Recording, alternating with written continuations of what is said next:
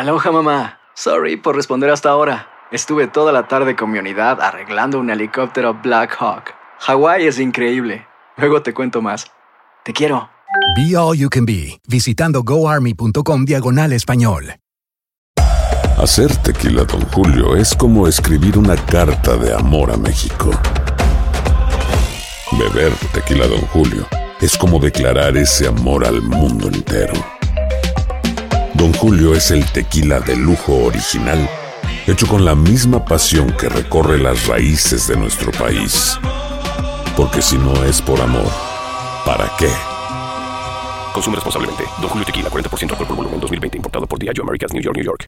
Hay dos cosas que son absolutamente ciertas. Abuelita te ama y nunca diría que no a McDonald's. Date un gusto con un Grandma McFlurry en tu orden hoy. Es lo que abuela quisiera. Barata En McDonald's participantes por tiempo limitado. Bienvenidos al podcast con los mejores momentos de Despierta América. Tu show diario de entretenimiento, noticias, entrevistas, consejos útiles y más. Este es el show que le pone alegría, esperanza y buenas vibras a tu día.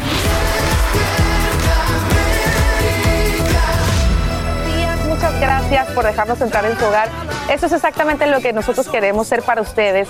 La alegría, la esperanza con la que empiezan sus mañanas. Y gracias, como siempre, por confiar en Despierta América. También hoy estamos vestidos Sí. de rosa. Precisamente por eso queremos llevar esperanza a todas aquellas mujeres que han padecido o están eh, luchando contra el cáncer de seno. Hoy es el día de la concientización contra esta terrible enfermedad. Y más adelante les vamos a dar toda esta información para que ustedes tomen acción y eviten que caigan en una cifra o una estadística más. Así que un abrazo a todas esas guerreras que en este momento están luchando. Vamos a ponernos de rosa. Abrazo, abrazo fuerte. Oigan, y por otro lado les tenemos un programa, ya lo sabe, lleno, lleno de información y muchísimas cosas importantes. Claro, todo lo que está pasando. eh, tenemos las reacciones de, de este señor, de Luis de Llano, sobre las acusaciones que había hecho Sacha Sokol, entre el caso más, más eh, sonado del momento que tú le vas a decir, Así Raúl. es, la corte, estamos en vivo desde la corte con todo sobre el caso de Pablo Lyle.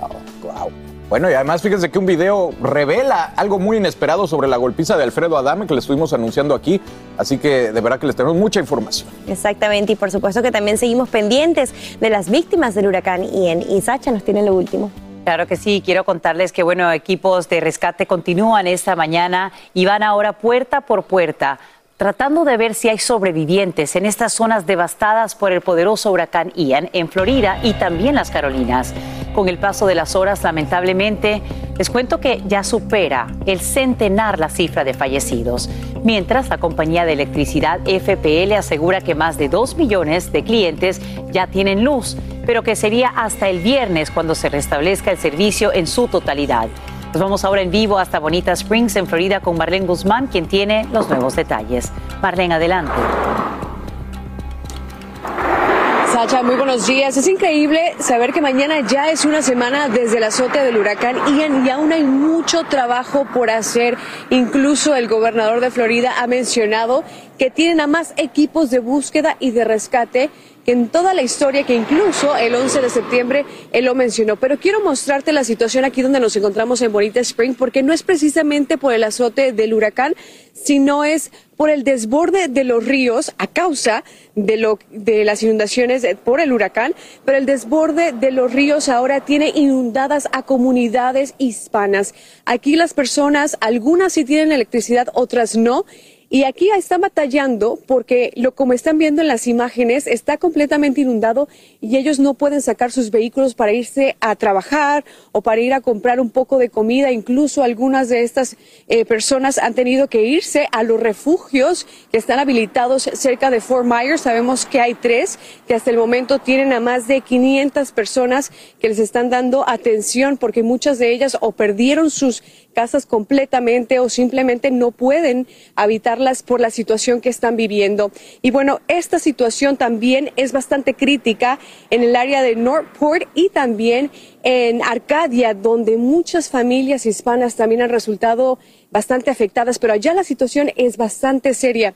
Vamos a escuchar a un residente de esa área. Para acá tengo mucha, mucha este, familia que están pues, este, este, bien dañados con las casas, 100% pérdida. Ah, con una tía que vive del otro lado. um, ella nos está esperando y ella, ella tiene luz y vamos allá con ella. Y es la situación de muchos que se quedaron sin nada. Ahora están viendo si otros familiares pueden recibirlos o dónde es que pueden volver a empezar. Ahora, algo muy importante es que el presidente Biden estará visitando la zona más afectada, devastada aquí en Florida. Se espera que eso sea mañana para evaluar los daños y así poder continuar con el proceso de recuperación y ver qué tipo de ayuda van a necesitar todas estas familias. Sabemos que hasta el momento se han realizado más de 1.600 rescates aquí en la Florida pero todavía hay mucho por hacer. Hay personas desaparecidas y por supuesto tenemos fe de que puedan encontrarlas con vida. Es lo que tengo por ahora. Regreso con ustedes. Ojalá que así sea y que pues puedan calmar esa incertidumbre y esos temores. Marlene Guzmán, te agradecemos por informarnos en vivo desde Bonita Springs, en Florida. Pero de reacciones, ha generado el comentario de equidad de la vicepresidenta Kamala Harris en cuanto a la distribución de ayuda tras el paso de Ian. Ahora la Casa Blanca aclara que todas las personas afectadas por el ciclón recibirán la asistencia necesaria. Y esto luego de que Harris señaló que deberían tomar en cuenta que las comunidades de color y de bajos recursos son las más perjudicadas. Y este martes se reanuda el mayor juicio de los varios que se han celebrado contra asaltantes del Capitolio. Al menos cinco miembros de la milicia de extrema derecha Outkeepers enfrentan cargos de sedición, entre ellos su fundador. Se trata de un delito poco invocado y basado en una ley del siglo XIX. En vivo desde Washington, D.C., Edwin Pitti nos explica por qué son tan graves estas acusaciones y qué condena recibirían si los declaran culpables. Buenos días. ¿Cómo estás, Edwin? ¿Qué tal, Alan? Buenos días, un gusto saludarte desde Washington. Te puedo comentar que de ser hallado culpables, estas cinco personas podrían pasar hasta 20 años en prisión. Pero en medio de este juicio, Alan, llama poderosamente la atención cómo la Fiscalía está mostrando que parte de los acusados, que son parte de este grupo de extrema derecha, The Oath Keepers, tenían experiencia militar y utilizaron todo ese conocimiento táctico para irrumpir la paz de manera ilegal dentro del Capitolio. Entre ellos, una mujer llamada Jessica Watkin, de 40 años, y otro hombre, Kenneth Harrelson, de 47, ambos veteranos de la Fuerza Armada de los Estados Unidos. Pero una persona que no entró al Capitolio, pero sí tuvo que ver con todo el plan alrededor de esta situación, e incluso uno de los fundadores del grupo de extrema derecha, The Oath Keepers, es Stuart Road. La fiscalía ha dado a conocer cómo él, por un periodo de dos meses, reclutó a una gran cantidad de personas y las tenía preparadas a las afueras de Washington para supuestamente evitar que sacaran a Trump de la Casa Blanca. Aquí parte de lo que él dijo días después de las pasadas elecciones presidenciales. We have men already stationed outside D.C. as a nuclear option in case they attempt to remove the president illegally. We will step in and stop it. Alan, la defensa de Road está diciendo que el plan que tenía The Oath Keepers no era atacar, sino más bien esperar que el expresidente Trump invocara el acta de insurrección porque supuestamente eso le iba a dar un poco de legalidad a los planes que ellos tenían para ese día. Pero la fiscalía, por supuesto, ha rechazado todos esos argumentos. Incluso presentaron una grabación donde Rhodes le dijo a personas con alto rango dentro de ese grupo extremista que el plan era luchar contra el gobierno federal, pasara lo que pasara. Alan. Imagínate nada más esas declaraciones. Oye, también por otro lado, Edwin, sabemos que el comité selecto de esta Cámara Baja que está investigando la insurrección al Capitolio pospuso esta última audiencia, lógicamente por el huracán Ian. ¿Ya se tiene una nueva fecha? ¿Qué se puede esperar? Por el momento, Alan, están hablando que una fecha tentativa podría ser el próximo jueves 13 de octubre, pero esa fecha incluso podría cambiar. Lo que podríamos esperar es que ya sabemos que no habrán testigos en vivo, sino más bien la presentación de varios videos nunca antes vistos y algunas entrevistas que han sido pregrabadas. Pero nuevamente es una fecha tentativa, 13 de octubre, pero por supuesto, si eso cambia, se lo tendremos como siempre aquí en Despierta América. Estamos en vivo desde Washington DC, soy Edwin Pitti. Alan, vuelvo contigo al estudio. Muchísimas gracias, Edwin Pitti, en vivo desde la capital del país. Esta mañana salen a la luz detalles sobre cómo el Departamento de Justicia abordó la revisión de los documentos ocupados en Mar-a-Lago. Esto gracias a la divulgación de un informe judicial que pondría en entredicho la necesidad del mediador especial solicitado por el expresidente Trump. Según el reporte, el equipo de investigadores tuvo el cuidado de separar todos los archivos que pudieran estar protegidos por el privilegio abogado-cliente. Y el exmandatario Trump no abandona la polémica y acaba de entablar una demanda por difamación contra CNN. El exmandatario alega que dicha cadena de noticias teme su postulación a la presidencia en 2024 y por eso intenta contaminarlo con una serie de etiquetas a las que califica como falsas y difamatorias. Entre ellas menciona las de lacayo ruso, insurreccionista y hasta Hitler. Trump busca una compensación de 475 millones de dólares. Y ahí le va lo que pasó ayer en el Monday Night Football del NFL. San Francisco ahí estaba jugando nada más y nada menos, ya sabe, contra los Rams. Mire esto. Sale esta persona y llega Bobby Wagner, está en boca toda esta tacleada. El linebacker Bobby Wagner de Los Ángeles Rams baja el hombro para tumbar a un fanático que corre en el campo con una bomba de humo de color rosa. Mire, vámonos, papá. También el jugador Takari McKinley hace lo mismo, también lo acompaña en este movimiento estratégico. Esto luego de que varios guardas, eh, guardias de seguridad intentaran detenerlo sin éxito.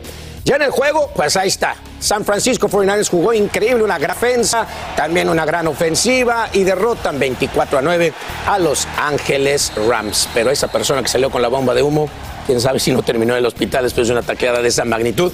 Ese tackle mide mide 6 pies y cacho y pesa casi 250, casi 300 libras. Imagínense nada más. Y con equipo de fútbol americano aparte. Claro protegidos los demás y él, bueno, se atrevió a hacerlo y esas son las consecuencias. Las consecuencias que se pagan. Y alguien que se atrevió a hacer algo con una famosa, eh, ya verán lo que hizo. Ahí está, muchachos. Así es, bueno, pues ojalá que esta cantante hubiera tenido a un jugador de fútbol americano ahí en el escenario para defenderla, porque oigan, esta noticia en la mañana es que la cantante española Rosalía fue golpeada en su rostro durante un concierto en San Diego, California. Así es, bueno, Rosalía se presentó en el Cal Coast Credit Union Open Air Theater de San Diego y como parte de su gira Motomami World Tour, Sin embargo, ocurrió algo inesperado. Un fanático lanzó un ramo de flores blancas que terminaron en la cara de la moto mami, de la cantante. Ahí, están viendo su reacción. Fue como de que, mira, ahí van a ver, como que odio, sonrisa, te voy a matar, vas a ver. Se molestó y hasta, miren, simuló como que le tiraba una flecha al fanático. Y sí, reaccionó en su cuenta de Twitter. Escribió lo siguiente, y lo tengo que decir así como que con medio acento español, ¿no? Porque es casi imposible leerlo de otra manera. Dice, por favor, no tiréis cosas al escenario y si sois tan motomamis que las tiráis igualmente, pues tirarlas al lado opuesto en el que yo esté, o sea que échenme flores, nada más no en la cara. Así que bueno, oigan, pues más flores para ustedes allá en casita y para nuestra querida Jessie que está ya lista con el estado del tiempo. Adelante, buenos días.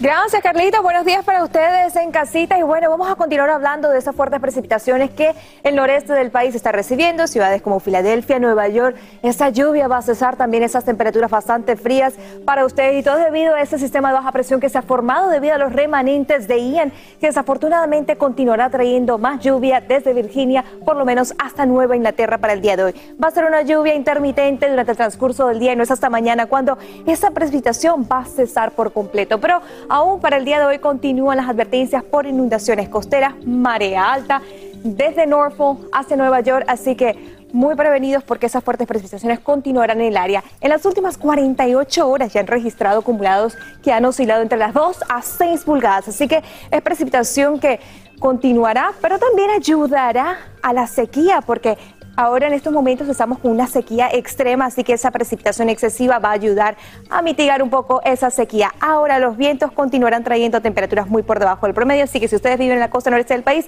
alistar esos paraguas. Pero vean este video en Atlantic City.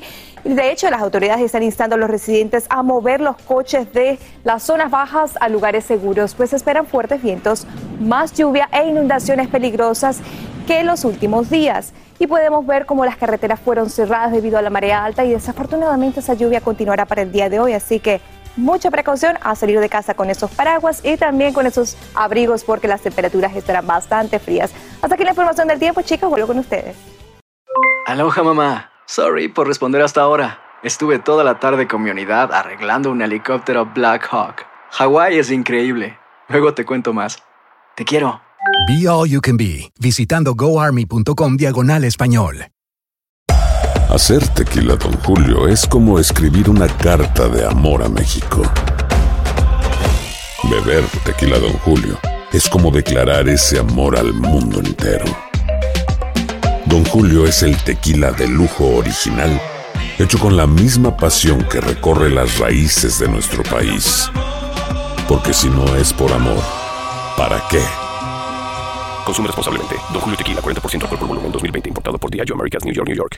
Hay dos cosas que son absolutamente ciertas. Abuelita te ama y nunca diría que no a McDonald's. Date un gusto con un Grandma McFlurry en tu orden hoy. Es lo que abuela quisiera. Barata En McDonald's participantes por tiempo limitado.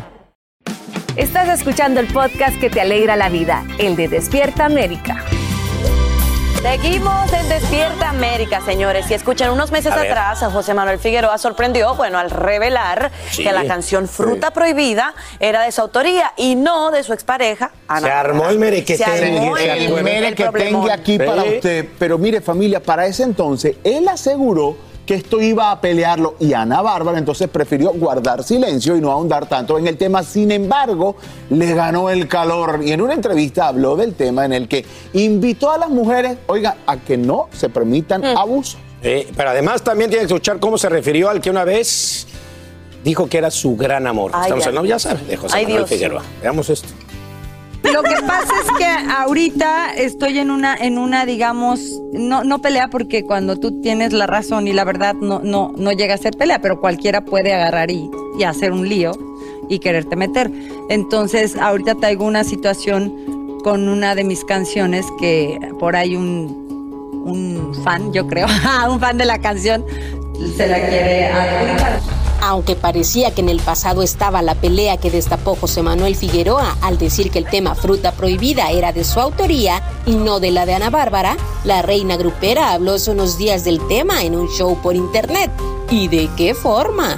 Cuando eres mujer y has estado en una relación de pareja y luego es, esas relaciones de pareja las aprovechan para querer lastimar o porque te ven grande o te ven triunfando y de repente dice, a ver, ¿cómo me puedo ponerle la pata en el cuello a tal persona que está yéndole muy bien y a mí me está yendo muy mal? Pues se van por, y, y además vulnerando y, y- y usando su pequeño poder, porque la verdad es que cuando alguien hace las cosas mal y alguien es malo, realmente eh, se queda en un intento.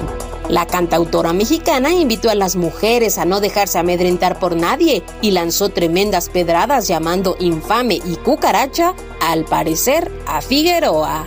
No se dejen, hay abusos, abusos de poderes, abusos, violentaciones a las mujeres, provocaciones. Y a veces pueden hacer como un ruidito, como así, como una cucarachita, cucarachita que anda por ahí, ¿verdad? Y pues la tienes que hacer a un lado, no la aplasten, porque bueno, para qué se ensucian. Pero sí puedes agarrar y decir, ¿saben qué? Este, voy a defender y más si es tu, tu, va implícita tu dignidad, tu honra, tu trabajo. No voy a dejar que un infame, infame con una media, eh, con, con- miedo, con hasta con amenacitas o con mensajitos que te mandan, va, va a ver, hay que levantar la voz y decir, a ver, aquí estoy. Desde México para Despierta América, Dianey Díaz. Le dio, le dio con todo, ¿eh? Hasta le con dio el todo. todo, como ¿Qué- qué- decimos qué andaba nosotros. tomando, eh? ¿Qué andaba tomando que se me hace que... Chiquitito, traía ahí un shotcito, una Un copita. que shotcito y sí, miren cómo soltó cosas. Bueno, Bueno, que si ella habla bien segura, ¿eh? Claro. Uno no habla con esa seguridad si la cosa no es verdad. De acuerdo, de acuerdo. A ver qué pasa con ese tema. Oigan, por otro lado, estamos felices de la vida. Nuestra colega de Univisión, Ailén del Toro, reveló el sexo de su bebé. Por medio de la revista People en español se dio a conocer que está en la espera de un niño.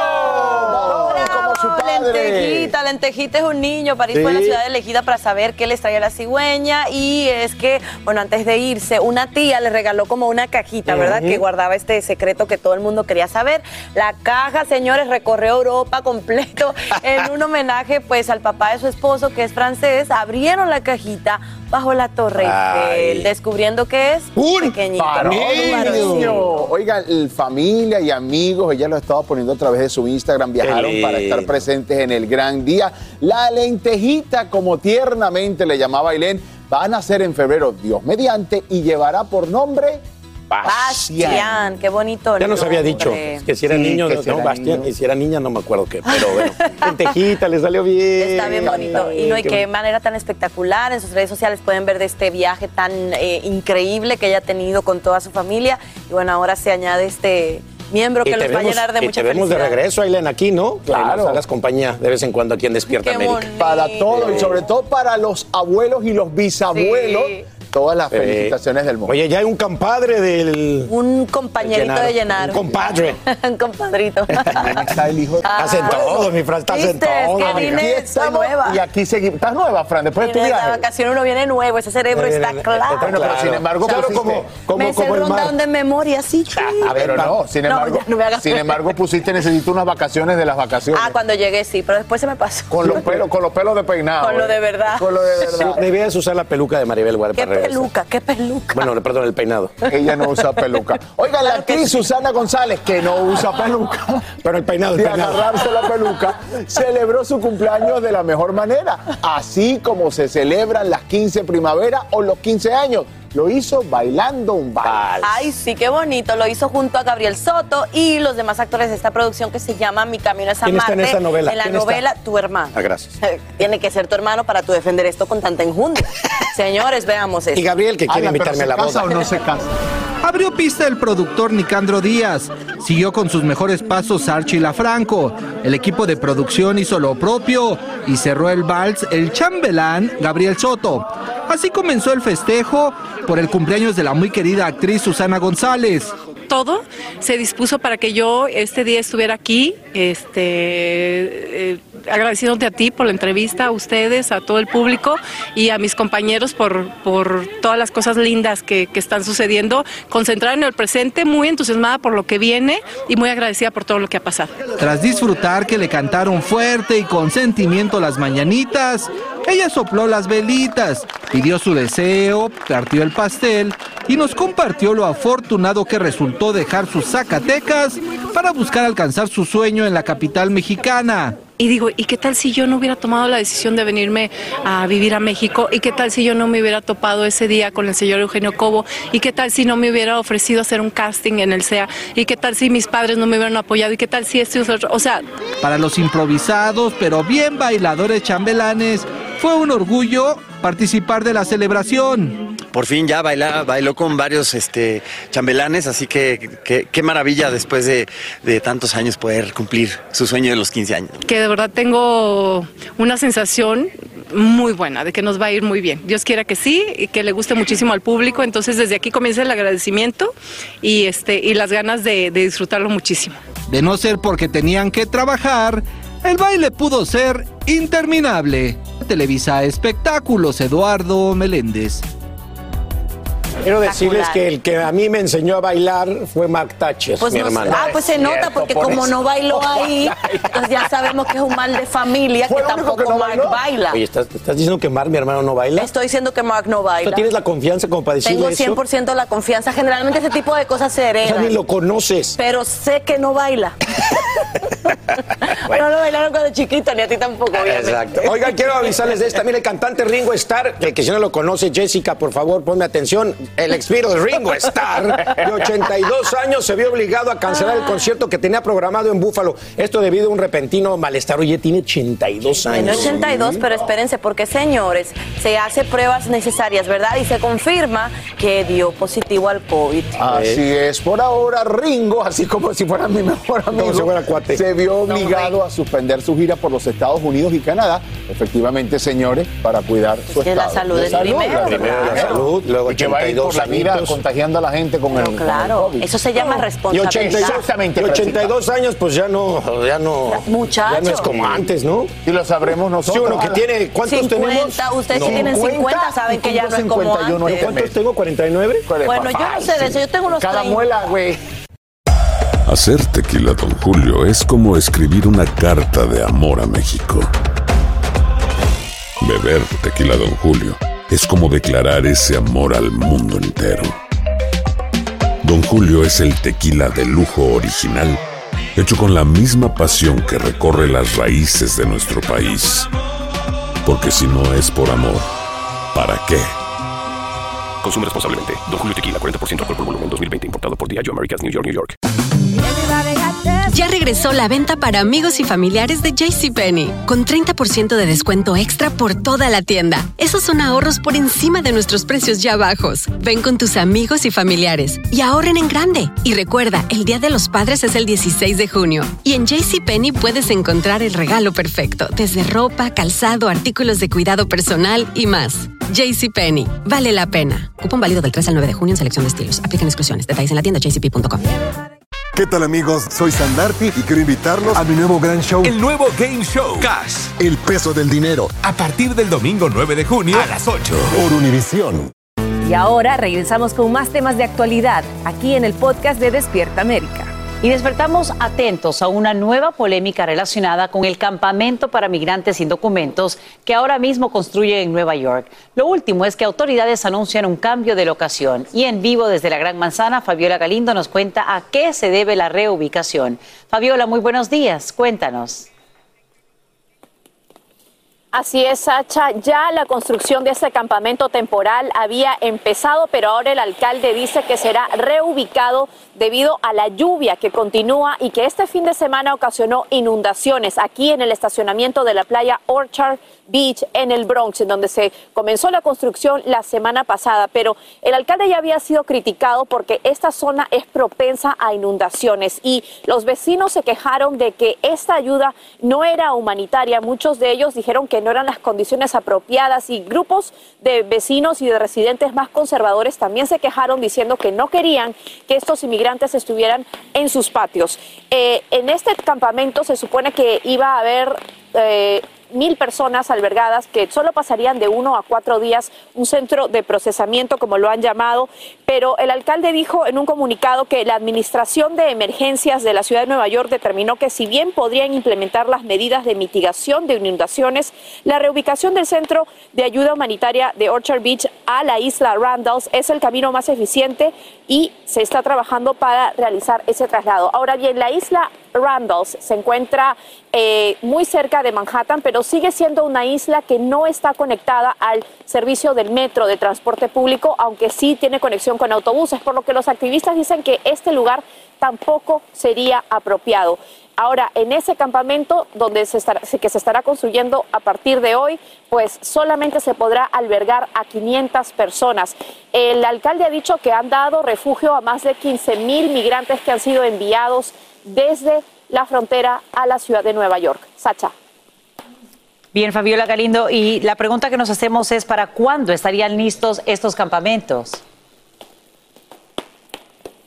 Los campamentos estarán listos dentro de las próximas semanas porque tienen que ser adecuados para el invierno, para las temperaturas bajo cero. A pesar de que las autoridades dicen que solo será temporal, la verdad, Sacha, es que los refugios están eh, pues rebasados y que vamos a vigilar esa situación y realmente si es que estos migrantes pasarán como un máximo de cuatro días en esos campamentos temporales. Regreso con ustedes. Bien, estamos muy pendientes y te agradecemos, Fabiola Galindo, por brindarnos estos nuevos detalles en vivo desde la Gran Manzana. Y en las últimas horas, violentos disturbios dejan un saldo mortal en una cárcel de Ecuador. Según autoridades, hay al menos 15 fallecidos y una veintena de heridos a causa de un motín en la prisión de La Tacunga. Estas imágenes muestran a varios reclusos en lo que sería un intento de fuga, mientras fuerzas especiales custodian las afueras del penal en un esfuerzo por controlar la situación. Y quiero que escuches lo siguiente. Al sonido de estas sirenas despiertan en la madrugada en Japón, alertando a residentes para que busquen refugio y hasta los trenes se detienen por precaución. No se trata de un terremoto, sino de un proyectil. Es que por primera vez en cinco años Corea del Norte dispara un misil balístico que atraviesa territorio japonés antes de caer en el Océano Pacífico, con un alcance de 2.850 millas, la distancia más larga recorrida por un lanzamiento de prueba norcoreano. Y a esta hora, fuerzas ucranianas avanzan hacia la región de Gerson en el sur del país y continúan recuperando territorios que el presidente Vladimir Putin ya considera anexados a la Federación Rusa. Hasta corresponsales a favor de la guerra informan hoy sobre los éxitos militares de Ucrania. Sin embargo, dichos logros pondrían más presión sobre el mandatario ruso, aumentando la preocupación sobre sus recientes amenazas de usar armas nucleares. Y la ofensiva ucraniana no sería posible sin ayuda de los aliados de Occidente. Es por eso que hoy mismo la administración Biden anunciaría un nuevo paquete de asistencia militar valorado en 625 millones de dólares. Según fuentes, el mismo incluiría al menos cuatro lanzacohetes de alta movilidad, así como municiones, minas y vehículos resistentes a estas. A nuestra sala de redacción llegan conmovedores relatos de sobrevivientes del huracán Ian en Florida son de familias que se esfuerzan por salir adelante en medio de la devastación de calles inundadas y hasta con lagartos y otros animales salvajes merodeando. Viviana Ávila pasó la noche en uno de los 600 mil hogares que todavía no tienen energía eléctrica. Veamos. Cae la noche en la zona afectada por el huracán Ian. Nos vemos hasta nuevo aviso.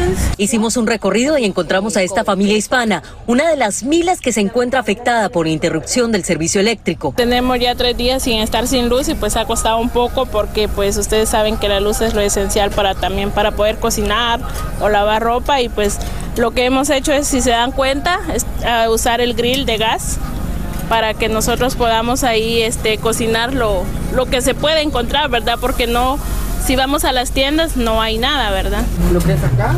Han tenido que usar lámparas solares para hacerle frente a la oscuridad pero se enfrentan también a noches con mucho calor. Tenemos mantenida abierta la ventana para que ventile la, lo frío para acá. Si no, nos cocinamos. Esta otra familia ha tenido que irse a un hotel o a donde familiares por la falta de electricidad.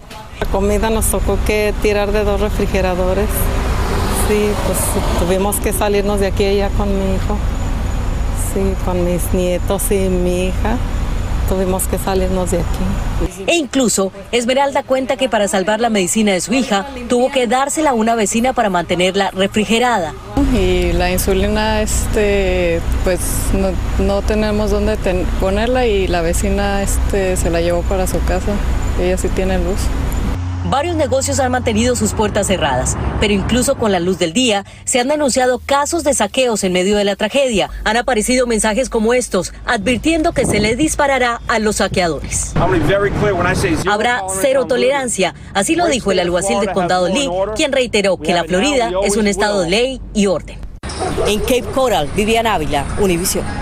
Nos vemos hasta Gracias, Fabiana Ávila. Sumamente difícil esta situación. Estamos aquí, por supuesto, para apoyar a todas esas personas afectadas. Ya saben que pueden hacerlo a través de nuestra página web de univision.org. Vamos ahora a continuar con una Barbie real, nuestra querida Jess Delgado, quien tiene detalles del estado del tiempo. Adelante. Tan linda, gracias por lo de Barbie, tú también eres una Barbie, mi Sacha. Y bueno, sí, vamos a hablar de las condiciones del tiempo, porque aunque estamos en otoños, estamos hablando de temperaturas que deberían estar más frescas. Pero fíjense, algo curioso, desde 1970 los otoños han sido más cálidos, principalmente hacia la costa oeste del país, donde se han registrado entre 2.3 grados por encima del promedio. Y hacia el centro y partes noreste del país, esas temperaturas solamente han incrementado alrededor de 1.15 grados. Ahora vamos a ver la proyección de temperaturas de este otoño. Fíjense, el área de las cuatro esquinas va a registrar temperaturas más cálidas de lo normal. Eso incluye Arizona, Nuevo México, Utah y Colorado y también partes de Texas. La Florida también está dentro de esa proyección de temperaturas más cálidas para este otoño, al igual que partes de Nueva Inglaterra.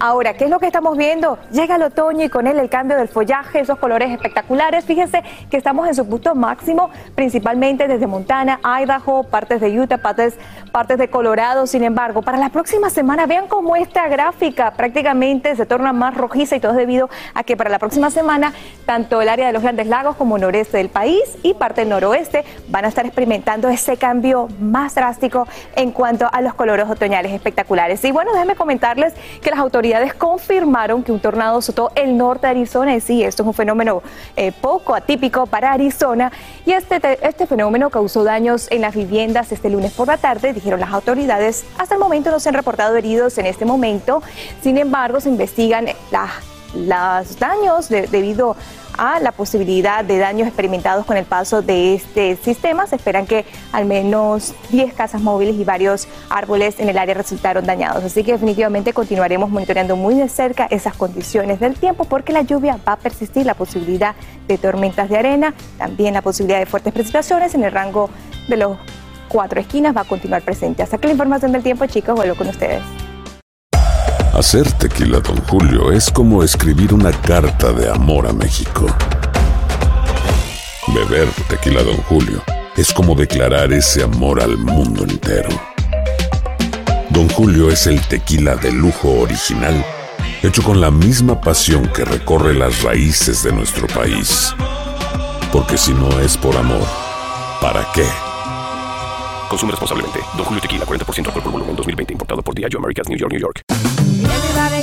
Ya regresó la venta para amigos y familiares de JCPenney, con 30% de descuento extra por toda la tienda. Esos son ahorros por encima de nuestros precios ya bajos. Ven con tus amigos y familiares y ahorren en grande. Y recuerda, el Día de los Padres es el 16 de junio. Y en JCPenney puedes encontrar el regalo perfecto, desde ropa, calzado, artículos de cuidado personal y más. JCPenney, vale la pena. Cupón válido del 3 al 9 de junio en selección de estilos. Aplican exclusiones. Detalles en la tienda jcp.com. ¿Qué tal amigos? Soy Sandarti y quiero invitarlos a mi nuevo gran show. El nuevo Game Show Cash. El peso del dinero. A partir del domingo 9 de junio a las 8. Por Univisión. Estás escuchando el podcast que te alegra la vida, el de Despierta América. Aquí en Despierta América queremos que en medio de la crisis que se está viviendo económicamente usted tenga un bolsillo feliz. Ustedes tienen preguntas y nosotros tenemos el compromiso, por supuesto, de conectarlos con los expertos que pueden eh, mejorar su vida y contestárselas. Vamos a ver esta primera pregunta que nos llega desde San Antonio, Texas. Ahí está. Hola, soy Rosa Rojas de San Antonio, Texas. Mi pregunta para el economista es, ¿cómo puedo convertir mi dinero pasivo en activo? Bueno, mira, Rosa, para responderte a ti, nos vamos a enlazar con el economista e inversionista y creador del seminario Creando Riqueza, Alejandro Cardona. Alejandro, buenos días, ¿cómo estás? Muy buenos días a todos. Muchas gracias, querido Raúl. Alejandro, yo, yo pienso que lo importante para comenzar es explicar la diferencia entre lo que es un dinero activo y un dinero pasivo. Vamos a comenzar con eso, por favor. Bueno, querido Raúl, primero los activos, los activos como tal, son todo aquello que, que nos coloca dinero en el bolsillo. Por ejemplo, la parte de propiedad raíz, la parte de negocios eh, y la parte del mercado bursátil. Los pasivos es todo lo que nos sacan dinero del bolsillo, ¿ya? Las deudas, las tarjetas de crédito, esto. Ahora, el ingreso activo o el ingreso ganado también le dicen, es el ingreso que genera una persona cuando trabaja o cuando tiene que hacer alguna actividad para conseguir este dinero. Ahora, los ingresos pasivos, que son la clave del éxito en las finanzas, son lo que son, por ejemplo, el dinero que llega, eh, así tú estés presente o no. Por ejemplo, si tú tienes una máquina de dulces, si tú tienes una ATM machine, si tienes eh, una propiedad o si recibes dividendos o intereses, esos son ingresos pasivos. Ok, el, el primer consejo que le puedas dar a una persona buscando crear dinero pasivo y además de eso, el más importante de todos, ¿cuál sería? Bueno, la parte más importante es educarse financieramente, ¿cierto? la diferencia entre los ricos y los demás, básicamente, que es este segmento, es que ellos compran activos, es decir, propiedades, negocios, inversiones que generan un ingreso. Todas las demás personas se gastan el dinero y por eso no obtienen este tipo. Eso es como el, el, ganso de los huevos de oro, ¿cierto? O sea, el, el, ganso es el activo y los huevos de oro son el ingreso pasivo. Entonces hay que educarse sobre esto, entender que el dinero es una materia prima y hay que hacer que el dinero trabaje para la persona. Ahora, por ejemplo, en el mercado bursátil, si alguien invirtió 100 dólares ayer en el Standard Poor's 500, eh, hoy puede amanecer de pronto con 200 o 300 dólares. Eso se llama ganancias de capital y también hace parte de los ingresos pasivos o ingresos de portafolio. Así que educarse sobre la riqueza, leer los libros, por ejemplo, Padre Rico, Padre Pobre, Secreto de la Mente Millonaria, Mi Primer Millón, todo esto ayuda a que la persona cambie su mente subconsciente en relación con el dinero y empiece a tener esos resultados eh, que le pueden dar su libertad financiera, querido Raúl, que es lo más importante que una persona debe lograr. Ahora, Alejandro, yo quisiera que enfatizáramos un poquito más y diéramos unos ejemplos de, lo que son los, las fuentes de ingresos pasivos. Sí. Por ejemplo, si alguien tiene una máquina de dulces, la colocó ahí, pero esa persona no necesita estar presente, y alguien compra un dulce, la rentabilidad de ese candy o de esa galleta, ese es un ingreso pasivo. Si alguien recibe dividendos de acciones o recibe alquileres porque compró una propiedad, vamos a colocar este, este, este es el ejemplo más claro. Si alguien compró una propiedad, eh, un triplex, ¿ya? Y vive en uno y alquila las otras dos, esas otras dos viviendas le están dando ingresos pasivos a la persona. Entonces, en la medida en que más nos enfoquemos en este tipo de ingresos, más libertad financiera vamos a lograr. Y ahí estamos viendo, quizás, por ejemplo, crear un curso, crear una aplicación. También, oye, mucha gente que va al online, que es lo que se conoce como el e-commerce. ¿De qué forma puede estar el online crear fuentes eh, pasivos? Bueno, por ejemplo, este es un libro, ¿cierto? Se llama Crea tu propia riqueza. Yo lo escribí una vez y lo coloqué en Amazon, pero cada vez que alguien lo compra, yo no tengo que imprimirlo, yo no tengo que enviarlo, sino que Amazon hace todo y te deposita algo que se llama regalías o royalties. Eso se considera un ingreso pasivo, es como hacer el trabajo una vez pero que siga llegando el ingreso producto de, de, ese activo que tú has construido. Básicamente, eso es hacer dinero hasta mientras usted está durmiendo. Así que ya lo sabe, aproveche estos grandes consejos que nos ha traído hoy el economista Alejandro Cardona para que nuestro bolsillo sea feliz, que es la intención que nosotros tenemos aquí en Despierta América. Alejandro, un fuerte abrazo y gracias siempre por traernos esta información que nos ayuda a todos, porque definitivamente esto de la economía nos afecta a todos. Familia, nosotros seguimos con más del programa y está el Trío Deportes está listo para contarnos todo. Trío Galaxia. Véngase, el Trío Galaxia. El trío Galaxia. Este trío solamente hay uno que hace dinero dormido. Thatcher. No, Thatcher. ¿Eh? Eso lo sabemos. ¿Será que por eso no duermo? o ¿qué? No sabían eso. No ¿Será que por eso no duermo? ¿Insomnio? ¿Será que por ¿Quieren eso no duermo? arrancar con un poco de fútbol americano? Oye, ¿qué clase de presentación es esa? Sigo traumado. Comenzamos con Monday Night Football. Mire lo que Vénganos. hizo Samuel, que convirtió una atrapada corta en un eléctrico touchdown de 57 yardas.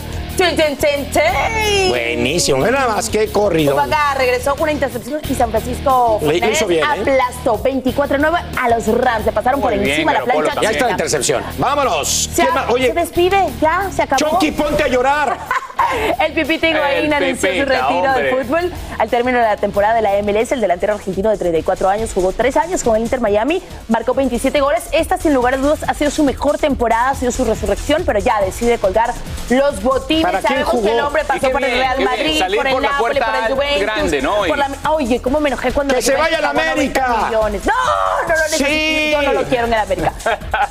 Sorry, pero no, te lo agradezco, pero no diría Shakira. Otro que anunció su retiro fue el manager de los Chicago White Sox, Tani La Russa, sí, el histórico debido a un problema de salud. Sí. Este martes cumple 78 años y ha tenido que lidiar con problemas cardíacos. Oye, chance, Chance de que lo supla un venezolano, porque el Miguel Cairo fue el que le hizo la suplencia, ¿no? Y lo hizo Dios muy quiera, bien claro cuando que sí. estuvo supliendo, Podemos- y ganó bastante juegos. Podemos decir esta, mi conche, es fuera del minuto, que casi siempre se pasa, Lindsay, pues ya sabes. Pero es que hay información importante para... Ahí está Albert Pujols, que le dijo adiós, sayonara, arrivederci, bye bye, buenas noches. ¿Sí te has visto? No me acuerdo. Acuerdo. Por ocasión número 703 en su carrera. Se acaba, no se acaba nunca, Pujols. dominicano para el mundo. Llegó a 2.216 carreras impulsadas para romper el No empate para. con base Oye. de Ruth, de Si Babe Ruth Thatcher hace dinero dormido, este hombre batea dormido, ¿no? Porque no puede ni correr las bases ya, Pujol, si todavía están dormidos. Pónganse de pie, muchachos. Vámonos. Vayan conmigo. La Champions. Ay, no, con más fuerza. La Champions. Este martes Champions. regresa. Buena, buena, la buena UEFA voz, buena voz Champions ahí. League, sí, no. Inter, contra el. Barcelona y Brujas contra el Atlético de Madrid por Univisión. El Barça, el Barça no lo pelamos partidos disponibles por VIX Plus. Ya lo saben. Ahí está. Voy a- Vámonos. Oigan, hablando de cosas increíbles, fíjense que el actor Dwayne The Rock Johnson llegó a México porque está promoviendo esta película de un antihéroe, superhéroe, Black Adam. Ay, qué cool. Y oigan, ahí en la alfombra, bueno, en la alfombra roja lo recibieron con mariachi. ¿Qué Y aquí tal? les tenemos todo lo sucedido. ¿Será que también le llevaron tequilita? Seguro. Fue calificada como noche histórica. Dwayne Johnson The Rock inició en México la gira mundial que realizará como promoción de la cinta Black Adam, una peculiar y nueva producción del universo de superhéroes. Well, I do.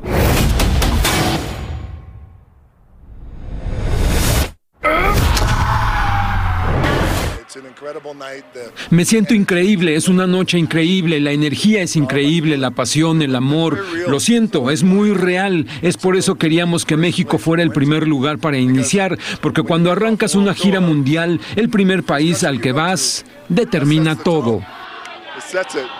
La velada fue un encuentro con megafans de Duen y de la cinta Black Adam. Tuvo como escenario el majestuoso Museo Anahuacalli al sur de la Ciudad de México, adaptado como impresionante escenografía para que se desarrollara la alfombra negra. Cientos de personas desde temprano esperando el gran momento hasta que este llegó.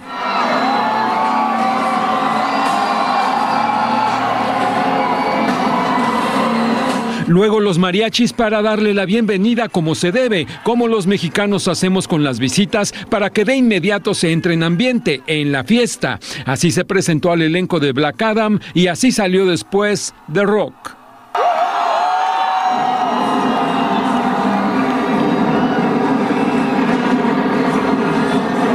La película es un sueño hecho realidad para su protagonista, solamente lo ambicionó más de una década profesional, pero de hecho toda la vida lo ha deseado. Es increíble, pero esto ha estado en mí desde que era niño. Solía ver Black Adam y leer los cómics de Black Adam, así que por 10 años no solamente he soñado con este papel, sino que he tratado de que el estudio confíe en mí y haga una película y las personas amen el filme, al personaje, y aquí estamos. Fue tanto el amor y admiración expresado al actor que él estaba verdaderamente conmovido por esta noche. Hasta un bebé, Luciana, le pasaron para que la cargara. Los amo, los amo y gracias. Esto es algo increíble y lo estaba viendo desde arriba. Los amo. Black Adam se estrena en cines el 20 de octubre. Televisa Espectáculos, Moisés Casá. Varias cosas que decirte. Mira, el Museo Nahuacalli diseñado por Diego Rivera, increíble, con mucha arquitectura tipo prehispánica, y lo usaron porque este personaje Black Adam es un egipcio que vuela Ay, qué 5000 años a- hacia la Tierra para vengarse de un superhéroe, Shazam. Wow, el lugar perfecto. Sí, ¿verdad? Vamos con más. Gracias por seguir con nosotros en su casa Despierta América. Y escuchen esto, el pasado mes de marzo una denuncia de abuso paralizó al medio del espectáculo y se trataba de la cantante Sasha Sokol, quien alzó la voz en pleno Día de la Mujer para señalar que la relación que había tenido con Luis de Llano eh, cuando ella tenía apenas 14 años de edad y el productor 39 lo asumía como un abuso por parte de Luis. Y precisamente por primera vez el creador de grupos como Timbiriche rompe el silencio y cuenta cómo se siente con esta demanda en su contra. Vean. Tengo clara mi mente, tengo clara mi vida, tengo clara mi existencia y tengo muchos amigos. No voy a llegar a ningún acuerdo de nada, yo estoy muy tranquilo, muy bien, mi familia me ha respaldado muy bien, mis amigos, nunca me he arrepentido de nada. Al contrario, soy muy orgulloso de mi nombre, mi trayectoria, mi carrera.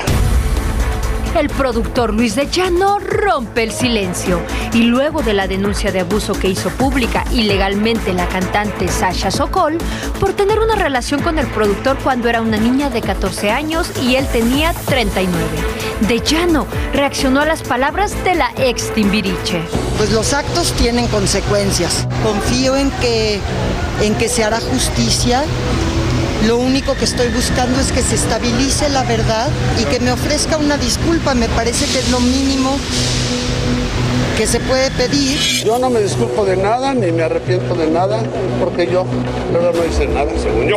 Yo estoy muy orgulloso de quien soy y de que nada debe, nada teme. Señor, pero usted no delitos jamás ha cometido. No, pues ¿cómo crees? Cincuenta y tantos años en Televisa nunca hubo una queja de mí ni nada. De Llano asegura que no ha intentado siquiera comunicarse con Sasha. Sin embargo, confirma que el proceso legal continúa e incluso ya fue notificado. No necesito comunicarme, no. Yo creo que no creo que llegue a los tribunales, pero voy a estar. Pues sí me han notificado, pero yo estoy esperando nada más el tiempo, ¿no? Yo creo que en un momento dado no es que sea un silencio pero, eh, provocado ni nada, simplemente. Pero no, no quiero hablar de eso. Estoy muy feliz, espero que esto se resuelva de una forma sana, correcta y justa. El productor revela que con esta situación ha sentido el apoyo de muchas personas. A todos aquellos que me han escrito, que me han hablado, que me han dado su solidaridad, los quiero como siempre los quise, porque mi trabajo, como ustedes saben, en Televisa fue de muchos años. Hicimos mucho trabajo, muchos grupos, muchos programas, muchas novelas, muchas series. y la verdad estoy muy orgulloso de mi pasado y de mi presente. Desmintió rotundamente estar en depresión o haberse divorciado de su esposa tras el escándalo. Las revistas dicen muchas cosas, pero yo, yo la verdad, cuando tenga el momento, haré conferencias, haré pláticas, haré conferencias de prensa y estoy trabajando mucho y voy a trabajar más todavía. Se dijo que usted había entrado en depresión. ¿Es verdad esto? Mira, nada más me cayó el pelo. Luis fue cuestionado si al dar carpetazo al asunto, como espera que suceda, sería él quien demandara a Sokol por difamación. Yo sería incapaz. No voy a demandar aunque me difamen, yo soy una persona recta, pero estoy muy contento y no hablo de eso. vale la pena defenderse entonces. Llegará el momento, llegará el momento. Las cosas tienen que llevar un proceso, ¿no? Y lo voy a hacer como tal. En Ciudad de México, Guadalupe Andrade, Despierta América. Oye, yo estoy viendo la, la declaración de Luis y definitivamente es muy difícil porque ambos cuando hablan, hablan de su verdad. Él dice que no tiene nada que arrepentirse, que él no hizo nada, que siempre ha sido un hombre recto y por otro lado, obviamente, está la primera declaración de Sacha. Ay, Dios mío, de verdad. Yo lo veo también, es muy delicado también el tema, pero ¿por qué no pedir una disculpa? Si ella lo que quiere es una disculpa, en alguien tiene que entrar la razón y acabar con ese problema, porque hasta dónde los va a llevar después de tantos años que, que han pasado también. Sacha y su familia involucrada, él también involucrado en este asunto, ella dice, por lo menos. Como caballero, una disculpa. Ya regresamos. Bueno, señores, hablemos de Yuri, que ella está más que lista para arrancar su gira a la que tituló mi Rauli. Euforia. Exactamente, así como ha tenido mucha energía y alegría, ahora comparte alguna sorpresa de lo que se vivirá en Euforia. Vamos. Sin cucaracha. Es muy contenta porque ya estamos a 5, 4, 3, 2, 1 de estrenar este 4 de noviembre de la, ciu- eh, la Arena Ciudad de México y feliz, feliz de, de ya reencontrarme con mi público después de cinco años, feliz de, de volver a calentar motores, feliz de aprender, feliz de crear, porque no sé, siempre soy una, soy como una niña grande. Y este es tu Yuriland. Exactamente, mi Yuriland, definitivamente. Yo pienso que nunca el ser humano debe de, de dejar morir a su niño interno. Nunca, porque eso es lo que te da vida. Es la artista la que da la cara, la que canta, pero al mismo tiempo está en el vestuario, en la producción, en su maquillaje, luz, efectos especiales. Y nos encanta ver la pasión que le pones, como si fuera tu primera vez tal cual. Sí, yo siempre, mi mamá, mi mamá siempre me decía eso, hija, cuando tú pierdas la pasión por algo de lo que hagas, sobre todo en este caso mi carrera, retírate. Porque creo que cuando pierdes la pasión ya las cosas las haces por ganar dinero nada más o por galá y se va. Sabemos los alcances de Yuri en un escenario, es su voz, es su repertorio, la gran producción, pero Euforia Tour tendrá muchas más sorpresas. Bueno, sí, obviamente como lo dice la- la- el, el título, Euforia, es un, un show muy eufórico, que hasta en las baladas, en, la- en las canciones a donde yo voy a relajarme, que sí voy a relajarme en varias, va a haber otra cosa, otra cosa que yo no había hecho anteriormente que es a lo mejor montar muchas cosas teatrales, muchos objetos, muchas cosas que van a suceder alrededor mío cuando esté cantando a lo mejor la maldita primavera, sin hacer distracción del público, porque la gente quiere verme cantar eh, las canciones íconos, pero siempre poniéndole ese rococó que nunca había hecho en las canciones lentas. En las canciones rápidas ahí me tiro con todo. Baile, esto. No voy a salir ahorita del techo, relájense. La disautonomía no me deja. no es cierto, la edad, más bien. Pero sí, definitivamente es un show totalmente energético. Será la primera vez que Yuri esté rodeada de tanta gente en el escenario, músicos, coros, bailarines, mariachi, invitados especiales y quizá también quede plasmado en video. Yo sí quisiera que se grabara la arena porque creo que es, es un recinto que es una... Es una prueba para todos los que estamos ahí, no es fácil llenar ese lugar. Este, yo estoy más acostumbrada al Coloso del Reforma, me encanta el Coloso de Reforma, pero este es como algo nuevo para mi carrera y dije, vamos con todo. Pero eh, ojalá, ojalá y se grabe, sería formidable que se grabara. Aparte va a haber invitados, quiero que sepas, porque parte del show vamos a montar eh, el homenaje que me hicieron en Guanajuato, de Celebrando una Leyenda, a donde va, va a haber mariachi, voy a cantar con mariachi, después de años que no cantaba vestida de, de- de- de mexicana, y invitados muy especiales que ya me han dicho que sí, que van a estar conmigo ese día, y bueno, estoy feliz. Euforia Tour debuta el 4 de noviembre en la Ciudad de México para continuar en Guadalajara, Monterrey, Querétaro y todas las plazas que vaya anunciando en sus redes sociales. Televisa Espectáculos, Moisés Casab. Ay, te amamos, Yuri. Nos encanta verte trabajando y regalándonos tu talento y tu música. Ella es una mujer formidable, porque ese es el, el adjetivo que le cabe. Oiga, ella, integrante de la famosa agrupación Backstreet Boys, habló por primera vez de la petición de su hija Ava de nueve años para cambiar su nombre a Elliot. Y así es, asegura que no se trata de una elección basada en un despertar transexual, sino que desde hace tiempo la niña deseaba adoptar ese nombre.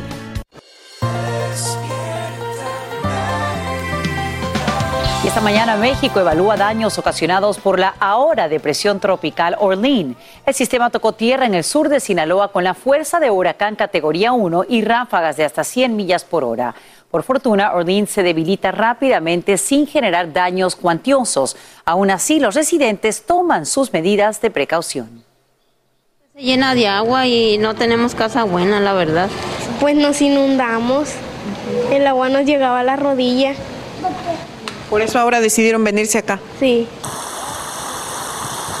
Ciudades cerca del puerto turístico de Mazatlán sufren cortes eléctricos tras registrarse fuertes vientos y precipitaciones. El superintendente del Distrito Escolar Unificado de Los Ángeles dice que piratas cibernéticos no habrían obtenido grandes cantidades de datos confidenciales durante un ataque reciente. Añade que negociar con delincuentes nunca sería una opción, pero eso no alivia la preocupación de estudiantes, padres y maestros cuya información personal estaría en riesgo. Juan Carlos González nos acompaña en vivo desde Los Ángeles con las reacciones y además recomendaciones para quienes quizá estén en esta lista de datos que han sido ahora divulgados. Buenos días, Juan Carlos. ¿Qué tal, Sasha? Muy buenos días, gusto en saludarte. Bueno, pues el Distrito Escolar Unificado de Los Ángeles respondió con un rotundo no a estos piratas cibernéticos que se habían robado la información. Es por eso que estos hackers, también llamados hackers, pues revelaron la información supuestamente de estudiantes. Esta es información eh, supuestamente que tiene que ver con los eh, nombres, con la información aca- académica y con los récords de asistencia. Pero dijo el superintendente Alberto Calvaro que esta información corresponde únicamente a los años entre el 2013 y 2016. Pero ¿qué está haciendo justamente el Distrito Escolar Unificado de Los Ángeles sobre este particular? Vamos a escuchar qué es lo que dice el superintendente Carvalho. Escuchemos. pero no hemos empezado el proceso de contacto individual con los padres de familia o con los empleados. Esa será la próxima fase. Pero lo vamos a hacer de una forma muy metódica y muy oficial. Tenemos una obligación profesional de hacerlo. Él también dijo que la información médica y psiquiátrica de los alumnos no había sido expuesta, pero hay una preocupación especialmente entre los padres de familia por la información pues financiera que pudiera haber sido afectada justamente y qué se puede hacer. Vamos a escuchar lo que nos dice este experto en finanzas, el señor Manuel Ramos, sobre las precauciones que como padres de familia se pueden y deben tomar. Adelante. Bueno, lo primero que hay que hacer es acudir al buró de crédito. Tenemos eh, tres instituciones claves, ¿no? Experience, TransUnion y tenemos Equifax. Entonces, notificar y poner una protección, te van a dar seis meses de protección, no hay un cargo eh, alguno. Por supuesto que lo que hay que hacer es mantenerse muy al pendiente. Es que no se sabe todavía, se están evaluando cuáles son los daños, cuál es la información que en realidad pues se hizo del conocimiento del público y por lo tanto pues es necesario que los padres de familia, también los empleados del distrito y también aquellas empresas que hacen negocios con el Distrito Escolar Unificado de Los Ángeles pues se mantengan muy al pendiente. Re- Reportando desde Los Ángeles, ahora pues vuelvo contigo al estudio, Sacha. Gracias, Juan Carlos González, por estos detalles en vivo. Y continúa sin aparecer el presunto asesino en serie que, como te informamos, busca la policía en California. Lo nuevo es que autoridades revelan las identidades de las seis víctimas, hombres de 21 a 54 años, y todos estaban solos en el momento en que fueron baleados mortalmente. Al menos cuatro de ellos son de origen hispano. También hay que decir que el monto de la recompensa se eleva ahora a 95 mil dólares. Precisamente. Todos sabemos que la inflación nos está afectando a todos, pero existen maneras de poder ahorrar dinero cambiando nuestras formas de comprar y también acudiendo a tiendas de segunda mano porque hay que ayudarse. Oye, dicen que ese negocio de tiendas de segunda mano, etcétera, etcétera, puede llegar a los 64 millones de dólares en cinco años. Nuestra Andrea Chediak nos va a llevar a una de las tiendas de segunda mano precisamente más antiguas de Chicago y nos explica cómo podemos ahorrar mucho dinero. Según la compañía America's Research Group, entre el 16 y el 18% de los estadounidenses compran en tiendas de segunda mano. Se espera que para el 2026 esta industria crezca un 127%, convirtiéndose en un fenómeno financiero que ha revolucionado las búsquedas en Instagram, obteniendo 8.2 millones de resultados. Debido a esta gran popularidad, decidí visitar una de las tiendas de segunda mano más icónicas en la ciudad de Chicago. Jess, cuéntame cuáles son los beneficios de comprar en una tienda como esta de segunda mano. Ah, los beneficios son que estás ah, ahorrando dinero en primer lugar. Ah, en segundo lugar, estás reusando o reciclando algo que posiblemente se hubiera sido tirado.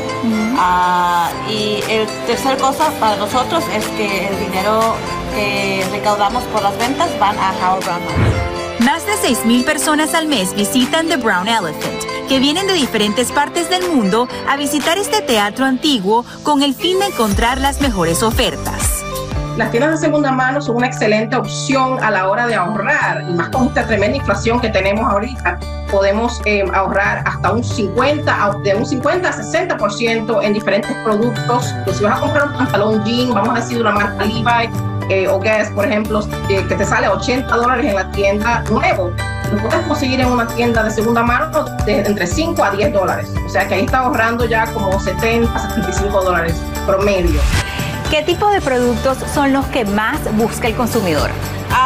Lo que el consumidor busca es siempre es algo que ahorita necesitan, como vamos a suponer, este, tienen una entrevista, están buscando un traje para verse bien para esa entrevista o se acaban de mudar a un nuevo apartamento y tal vez necesitan una nueva mesa. Y si se preguntan de dónde vienen los productos, la mercancía de estas tiendas es donada por la comunidad. Por lo general, los empleados son entrenados para aprender a clasificar las prendas según el diseñador, el valor que tienen en el mercado en la actualidad y la condición en la que están para así ponerles un precio justo. En el 2021, 75% de los americanos compraron por lo menos una prenda de vestir usada o de una tienda de segunda mano. Podríamos comprar en una tienda convencional un pantalón de una marca como Puma por 85 dólares. Aquí podríamos utilizar ese mismo presupuesto y comprar hasta 10 prendas con artículos para toda la familia que podría costar alrededor de 5 a 8 dólares por pieza. ¿Qué consejos le das tú a nivel financiero para que el dinero le, les rinda ¿no? a la hora de comprar? A nivel financiero, Andrea, lo primero es tener un presupuesto, o sea, tener un presupuesto, un plan cuánto queremos gastar en cierto producto. Y lo más importante es analizar el estado de lo que estamos comprando, o sea, investigar, ver los precios en línea y los precios de los productos nuevos, comparar precios, ¿no? De los productos nuevos y los productos usados y ver cuánto en realidad podemos ahorrar y cuánto nos podemos beneficiar al final del día nosotros como consumidores. Me gusta comprar los electrodomésticos, productos, cosas para la cocina. Todo eso me ha fascinado. Las vajillas, las cucharas, los tenedores. Todo eso me encanta a. Me gusta mucho aquí comprar. Todos los días me fascina venir aquí. Me siento renovada cuando salgo de aquí. Otra vez con ganas de volver a otro día. Hasta dos días vengo. Esta industria de comprar en tiendas de segunda mano ha crecido y cuál ha sido el impacto que ha tenido en ella. Claro que sí, Andrea. Esta industria ha subido hasta, hasta duplicado. O sea, eh, eh, vemos en diferentes hashtags, por ejemplo, en sitios como en las redes sociales, en Instagram. El hashtag está, Thrift Shopping está súper popular por el hecho de que obviamente teníamos eso como, como un tipo, como un tabú, como que no queríamos comprar en marca de segunda mano, se veía como algo que no era, no teníamos que hacer, ¿no? Pero ahora, debido a la inflación, es algo que nos ahorra muchísimo dinero. Como consejo final, opta por comprar productos grandes y más costosos como carros, muebles y electrodomésticos y ropa y accesorios de firmas de diseñador. Y evita la ropa interior o los trajes de baños y los celulares. Ahí está, la ayuda que uno necesita. Tremenda alternativa. Y en este caso están hablando de esta tienda en particular, pero conocemos que hay una cadena muy amplia que además le da trabajo y oportunidades con algunos que tienen discapacidad. Y la economía se ayuda mucho, no se gasta, no se compra en el precio original, Fran. y siempre se encuentran cosas espectaculares que de verdad uno las, arregla correctamente y uno se ve bien y se ahorra, señores. Estamos en unos tiempos difíciles, todos lo estamos viviendo, así que hay que buscar siempre la manera de ayudar a nuestro bolsillo. No, y que por lo general tú no vas por la vida diciendo, ay, eso lo compraste en segunda, eso se ve que está usado. Claro que no, claro que no, nadie se da cuenta de eso. Mire mi corbata. Oiga, nosotros vamos a una pausa. Mire mi peluca. Eh, Nati Natacha habló con nuestros amigos de Euforia y así le contestó a nuestra compañera Vicky Van cuando le preguntó sobre su hija Vida. Es demasiado carismática. ¿Tú quieres que ella sea cantante? Yo quiero que ella sea lo que ella quiera, pero obviamente va a tener a su mamá y a su papá para apoyarla. Y yo digo que esa es una de las razones por las cuales yo sigo y más fuerte y con más energía y con más drive. Yo sé muy bien cómo los caballos, yo digo, siempre mirando para adelante. Y ella no da mis razones, porque imagínate, si, me, si Dios me bendijo con, con una niña así, ¿por qué no seguir? Pero siempre aquí listos independientemente de la edad para informarles, señores. Y quiero que sepan que 100 días después de que la Corte Suprema eliminara Roe contra Wade, el presidente Biden anuncia hoy nuevas pautas para el aborto. Lo hace en una reunión del Grupo de Trabajo sobre Derechos Reproductivos. Se trataría de un último esfuerzo para atraer a votantes en las próximas elecciones de noviembre. Edwin Pitti nos dice en qué consistirían estas protecciones en vivo desde Washington, D.C. Adelante, Edwin. Así es, Carla, Sacha y Ala, muy buenos días. Será en horas de la tarde cuando se reúna el equipo de trabajo que Biden creó, seguido de la decisión del Supremo de ponerle fin al derecho constitucional al aborto. En esta reunión, Biden anunciará nuevas guías dirigidas al Departamento de Educación para requerir que las universidades protejan de la discriminación a las estudiantes que interrumpan sus embarazos. Desde ya hay muchas preguntas, sobre todo regulatorias por parte de las universidades estatales, ya que el brindar apoyo requiere no solo financiación, sino también adaptaciones académicas para todas las necesidades médicas relacionadas precisamente al aborto. Biden también estaría anunciando un fondo por 6 millones de dólares, esto en nuevas subvenciones para ampliar el acceso a la atención reproductiva. Y como dijeron al inicio, ya han pasado 100 días desde que la Suprema Corte le puso fin a Roe versus Wade y ya casi 15 estados han eliminado por completo o en su mayoría el acceso a un aborto seguro. Ahora, la Casa Blanca sabe que solo una ley federal podría realmente proteger el acceso de las mujeres al aborto, pero como no tienen la mayoría en el Senado y es poco probable que la obtengan en noviembre, siguen explorando otras opciones, pero sobre todo poniendo la lupa sobre las propuestas de varios republicanos. Así que este es claramente uno de los últimos intentos de la actual administración para centrar la atención en un tema que el 56% del electorado, según una encuesta de la Universidad Monmouth, será clave para las elecciones de medio término. Edwin, y aparte del equipo de trabajo designado por el presidente para el tema del aborto, ¿quiénes más participan en esta reunión en la Casa Blanca?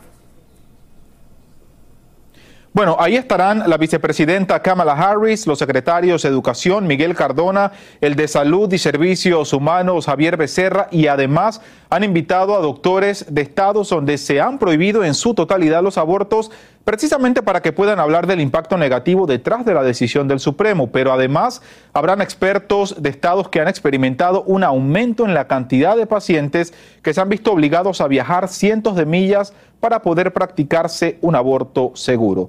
Estamos reportando en vivo desde Washington, D.C. Regreso con ustedes al estudio. Gracias, Edwin Pitti, por informarnos en vivo. Y atención viajeros, los Centros para el Control y Prevención de Enfermedades anuncian que ya no mantendrán una lista país por país de avisos de viaje relacionados con el coronavirus. Y esto debido a que cada vez son menos los destinos internacionales que informan sobre los casos registrados. Eso sí, la agencia aclara que publicará una alerta si existe una situación preocupante en alguna nación. Y ahora mismo California sufre la peor sequía de su historia en los últimos tres años. Ya nada más faltaba eso. Y además lo más preocupante es que científicos no pronostican un alivio en camino. Aún así es imposible determinar lo que pasará durante el invierno. Es que, mire, la nieve que cae en las montañas generalmente proporciona un tercio del suministro anual de agua del estado. Pero el año pasado los niveles de nieve estaban muy por debajo del promedio. Esperemos que esta situación este año no se repita. Y nos quedamos en California para mostrarte lo que anuncian algunas gasolineras en el condado Los Ángeles. Da terror decirlo, el precio de un galón de combustible registra otro máximo histórico, 6 dólares con 49 centavos. Una situación que genera mucha frustración entre residentes que sufren no solo el incremento de las tasas de interés a nivel nacional, sino también que el precio de la gasolina no baje, sino que más bien suba. Y hoy mismo, funcionarios de la Administración eh, Federal de Aviación anunciarían una nueva regla a fin de permitir que los asistentes de vuelo disfruten de más tiempo de descanso obligatorio. Los sindicatos de tripulantes han luchado mucho por este cambio, alegando que dichos empleados de aerolíneas están agotados y con exceso de trabajo después de turnos de hasta 14 horas. El periodo actual es de 9 horas y se extendería a 10 entre un viaje y otro. Así que bien por ellos, creo que nos beneficia no solamente a ellos, sino a todos si están descansados, mejor servicio, mejor trato y todos más contentos y, felices. Porque incluye a los pilotos también. Tienen que descansar, imagínate. Nos da más seguridad como viajeros. Oigan, ¿qué es esto? Y ya está en marcha el proceso para obtener el perdón de un préstamo estudiantil. Esto a pesar de que al menos cinco estados ahora formulan demandas contra la administración Biden por la condonación de estas deudas. Millones de prestatarios podrían cancelar hasta 20 mil dólares. Eso sí, los requisitos han cambiado. Guillermo González nos explica quiénes califican y cómo deben solicitar este beneficio. Si recibiste un préstamo estudiantil del Departamento de Educación y cumples con los requisitos, podrías recibir un alivio de hasta 20 mil dólares en tu crédito educativo y los trámites para acceder a los beneficios están disponibles este mes de octubre. Pero ten muy en cuenta que los límites y requisitos cambiaron. La administración Biden redujo sustancialmente el número de personas que podrían calificar. Quienes aplicaron para las reducciones antes de este jueves podrán seguir recibiendo los beneficios, pero si no los realizaste ya no podrás hacerlo. Si recibiste una beca federal Pell, podrías recibir hasta 20 mil dólares, otros prestatarios hasta 10 mil. El programa de condonación y alivio de préstamos estudiantiles incluye otros beneficios que podrías recibir si calificas. Si tú trabajas para el gobierno, si tú trabajas para una organización sin ánimo de lucro, si tú eres docente a tiempo completo durante cinco años en escuelas primarias o secundarias. Los estados de Iowa, Arkansas, Kansas, Missouri, Nebraska y Carolina del Sur demandaron el programa acusando al presidente de abuso de poder. La fecha límite para aplicar por un perdón de parte de la deuda estudiantil es el 31 de diciembre de 2023. Pero en todo caso, lo más importante es que ingreses cuanto antes a esta página, donde recibirás todos los detalles que necesitas saber sobre los cambios y los requisitos. Si tienes un préstamo y te registraste para recibir notificaciones, pronto recibirás un correo electrónico con más detalles. Todo el proceso de aplicación es totalmente gratis y nadie puede cobrarte un solo dólar absolutamente gratis. Y es muy importante recordar que no importa si tú recibes un alivio o un perdón parcial de tu préstamo estudiantil, seguirá siendo responsabilidad pagarlo en su totalidad, a menos que califiques específicamente para una condonación total del crédito. Es decir, el crédito habrá que seguirlo pagando, no importa los descuentos. Sacha. Importantísimo saberlo. Guillermo González, gracias por brindarnos estos nuevos detalles en vivo. Los orígenes de Donald Trump, su llegada a la Casa Blanca, las polémicas decisiones y su reacción al conocer que acababa de perder las elecciones en 2020. Todo eso puedes encontrarlo en una biografía escrita por una periodista del diario The New York Times, quien ha seguido al exmandatario por décadas. El libro sale a la venta hoy y Fabiola Galindo nos brinda un adelanto desde Nueva York. El hombre confiado es una nueva biografía sobre el expresidente Donald Trump que navega a profundidad del funcionamiento de la Casa Blanca bajo su administración. Escrita por la reconocida periodista del New York Times Maggie Haberman, el libro explora qué lo motivó durante sus cuatro años en la Casa Blanca. Haberman ha cubierto a Trump por casi dos décadas como reportera política en Nueva York, mucho antes de su presidencia, y aunque Trump la ha atacado, terrible, dishonest reporter. Llamándola deshonesta, el mismo presidente ha dicho que en ocasiones la considera una periodista justa. Maggie Haberman was very fair. Y hasta dijo que es como su psiquiatra. En su libro, Haberman entrevistó a cientos de fuentes, así como al mismo expresidente, produciendo una entrega que está acaparando titulares. Por ejemplo, menciona que durante su mandato, Trump jugó con la idea de despedir a su hija Ivanka y a su esposo Jared Kushner, ambos asesores de la Casa Blanca, en un tuit pero fue detenido por John Kelly, su jefe de gabinete. El libro también trae a la luz las ideas sobre raza y cultura de Trump, alegando que en una ocasión el expresidente vio a un grupo de empleados de diversas razas y asumió erróneamente que eran meseros, pidiéndoles que le traigan comida. Haberman asegura que el expresidente una vez preguntó a sus asesores sobre su idea de bombardear los laboratorios mexicanos fabricantes de drogas para evitar su flujo en la frontera. Además, revela que tras su derrota en las elecciones del 2020, Trump le habría dicho a sus empleados que no se iría de la Casa Blanca. En este libro titulado El hombre confiado, en la creación de Donald Trump y la destrucción de América, la periodista Maggie Haberman se sentó en tres ocasiones con el presidente en las que el ex eh, presidente Donald Trump le dijo que no se había llevado ningún documento a su mansión de Mar a Lago, lo que luego se descubrió en agosto de este año, que pues sí poseía varias cajas de documentos clasificados que luego fueron removidos por el FBI. Como ya dijiste, Sasha, el libro sale a la venta hoy y ya está causando titulares. Regreso con ustedes. Y no solo eso, ya en algunos sitios web es número uno en ventas porque lo ofrecieron en preventa, por supuesto. Fabiola Galindo, gracias por brindarnos estos detalles en vivo desde Nueva York. De regreso aquí, mi frana Despierta América. Y bueno, llegamos ya, como bien sabe, al quinto día del juicio de Pablo Lyle. Una fecha decisiva. Y Astrid Rivera, estamos en vivo desde la corte. Astrid, ¿cómo estás? Cuéntanos qué es lo que está pasando, qué se dice. Hoy es un día muy decisivo en este caso de Pablo Lyle que comenzó el pasado 31 de marzo del 2019 y justamente hoy la familia ha estado muy unida a Pablo Lyle desde que comenzó el caso de este juicio. Hoy es el quinto día de lo que viene siendo pues el, juicio en, en, su contra por homicidio involuntario por la muerte de Juan Ricardo Hernández de 63 años.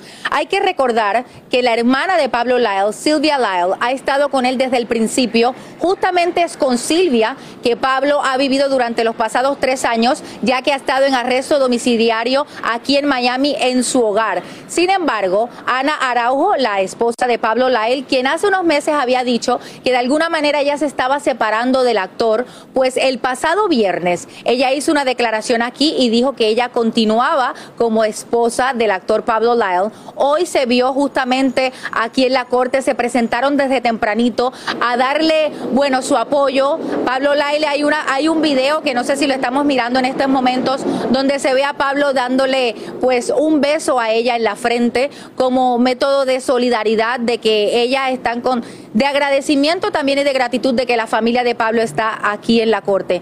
También en la corte pues está la familia de Juan Ricardo Hernández de 63 años, su hijo y quien fuera su novia al momento de Juan Ricardo morir. ¿Qué es lo que está sucediendo el día de hoy? Pues el, jurado está deliberados liberando. ¿Qué pasará con Pablo? Eso no lo sabremos. Más adelante nosotros vamos a tener la oportunidad de hablar con un abogado que aunque no es parte de este caso de Pablo Lyle, tiene, eh, es experto en este tipo de casos y nos va a dar un poquito de información acerca de lo que pudiera estar pasando. Yo tuve la oportunidad de hablar con él esta mañana y me dice que la parte del veredicto pudiera tardarse de dos a tres horas, como también pudieran acatarse a unos dos o tres días, pero eso solamente se va a ver al pasar y al transcurso de las horas, teniendo en cuenta que este caso debe ser por unanimidad. La esposa, como bien decías, de, bueno, la todavía esposa, por lo que dices de Pablo Lyle, aunque parecería que ya estaban separados, eh, hizo, eh, como bien dijiste, testificó. ¿Ella ya se regresó a México o sigue estando ahí presente y va a estar presente en el veredicto? No, ella se encuentra en estos momentos aquí en, el, en, sala, justamente. Ella está dándole todo su apoyo a Pablo en, el, en este momento muy difícil y obviamente ahí lo están viendo en pantalla. Eh, estas imágenes que están viendo en pantalla son imágenes que acaban de suceder aquí en la corte. El juicio y el veredicto de la parte del día de hoy todavía no no ha comenzado. Es por eso le han dado un una oportunidad, Pablo, de hablar con su familia, de estar cerca de su familia y de tener esas muestras de apoyo y cariño que se ven en las imágenes. Eh, ¿qué, se, ¿qué, se, escucha? ¿Qué se rumora? Yo sé que es difícil saberlo, ya lo dijiste que van a tardar dependiendo para deliberar el jurado, pero ¿qué se ve? ¿Que pueda salir en libertad Pablo? ¿Se, ¿Puede ser que cumpla algún tiempo? Eh, ¿Qué es lo que se rumora o se puede llegar a decir sin ser abogados, por supuesto, nosotros? Obviamente yo creo que la parte más importante y más difícil ha sido esa justicia social. Desde que vimos ese video en redes sociales que se convierte en viral y que ha sido justamente ese video el que ha sido pues la prueba principal dentro de este caso. Y si nos ponemos a ver las redes sociales y lo que dice la gente, mucha gente pues ha dicho y dice yo hubiese hecho lo mismo de, que Pablo, porque obviamente si una persona viene a mi carro a darme de esta forma y yo tener a mis hijos dentro del carro, yo hubiese hecho lo mismo. Sin embargo, hay una persona que falleció y he podido leer en redes sociales de las personas que, bueno, que hay una persona que murió y que Pablo debería pagar por esto. Pero ¿qué sucederá? Pues no lo sabemos. Eso lo va a dictaminar, obviamente, la decisión del jurado. Y se comenta algo acerca de esta decisión que él tomó de no testificar, de no sentarse a ser eh, interrogado, sobre todo en este día que es completamente decisivo y que cambiará por siempre el rumbo de su vida. Obviamente una de las cosas que él decía ayer cuando le preguntan que si él iba a testificar en su propio caso, él dice que él, hablando con sus abogados, pues decidió no hacerlo y que fue por voluntad propia. Usualmente cuando este tipo de cosas pasan es porque la persona pudiera, imagínense, en un caso tan difícil como el de él, sentarse frente a una fiscalía donde le va a hacer tantas preguntas a algo que ocurrió hace tres años, yo estuviese nerviosa, yo estuviese nerviosa, yo estuviera de, una manera completamente difícil. Sabemos que es una posición muy difícil para ambas partes, tanto para la parte de Pablo, que él se ha mantenido desde el principio en una actitud de que yo lo hice por temor a mi familia, yo no lo hice porque lo quería matar, y bueno, la familia de obviamente del fallecido Juan Ricardo Hernández, que han pasado por este sufrimiento por los pasados tres años. Estamos viendo las imágenes, como bien decías, así se ve, la verdad, pues cómo no, a Pablo Lai muy nervioso, ¿no? las manos. Eh, y bueno, es, lógico lo que está sucediendo. Esperaremos este veredicto tarde que temprano. Muchas gracias, Astrid Rivera. Estaremos muy pendientes y aquí lo sabremos en Despierta América, por supuesto, en Univision. Gracias, Astrid. Y aparte, pase lo que pase, malo o bueno ya le cambió su vida para siempre. Y también ya, pues ya hay una solución, ya hay un final, ¿no? En este capítulo de terror que ha vivido Pablo Lyle. Así termina el episodio de hoy del podcast de Despierta América. Síguenos en Euforia, compártelo con otros, públicalo en redes sociales y déjanos una reseña. Como siempre, gracias por escucharnos.